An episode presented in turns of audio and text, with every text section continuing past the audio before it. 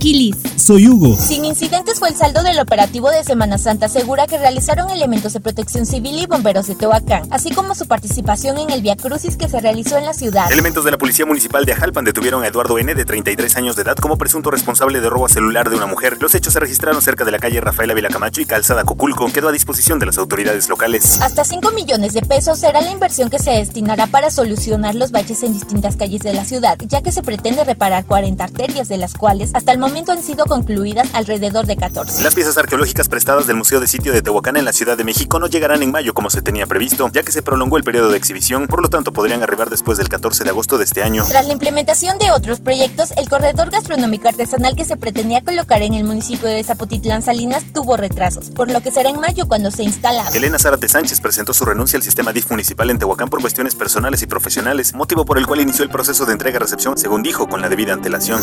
Síguenos en redes.